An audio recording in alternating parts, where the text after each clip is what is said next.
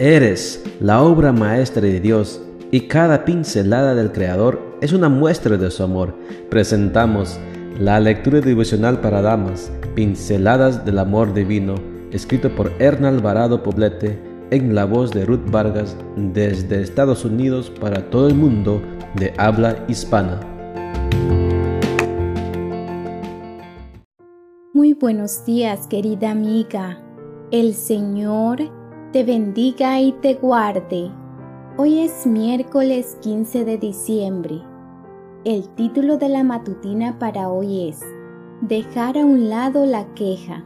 Nuestro versículo de memoria lo encontramos en Malaquías 4:2 y nos dice: Para ustedes que me honran, mi justicia brillará como la luz del sol, que en sus rayos trae salud y ustedes saltarán de alegría como becerros que salen del establo.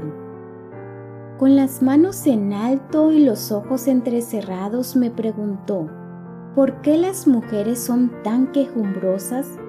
Abrí los ojos de asombro ante la pregunta y me quedé por un instante en suspenso pensando que yo también estaba incluida en aquella aseveración, hecha por un hombre entonces él continuó, Nada las complace, siempre quieren más, se molestan si las cosas no se hacen como ellas quieren, siempre están en desacuerdo, sonríen poco y se enojan mucho. Cuando terminó la sesión y me quedé a solas, comencé a hacer un análisis introspectivo. ¿Será que yo soy quejumbrosa? Confieso que temí recibir la respuesta de mi propio yo, pero qué bueno es reflexionar en todas esas cosas para ir formando nuestro carácter.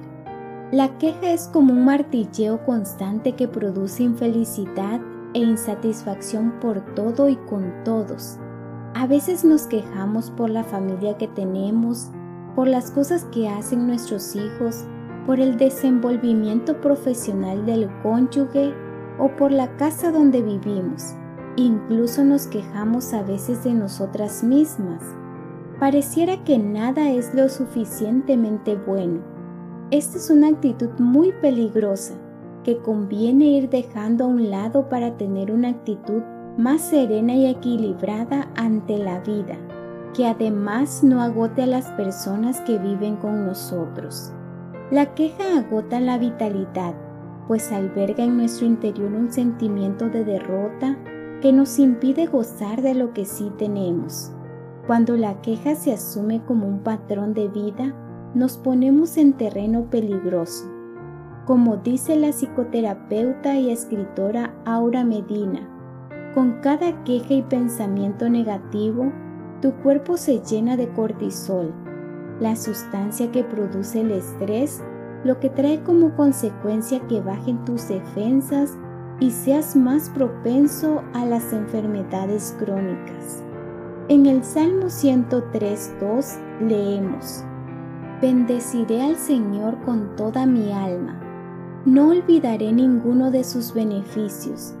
Esa es la forma más simple de poner fin al espíritu de queja, tener presentes todos los beneficios y las bendiciones de Dios nos ponen un nivel de gratitud en el que se nos hace más posible descubrir el secreto para ser felices.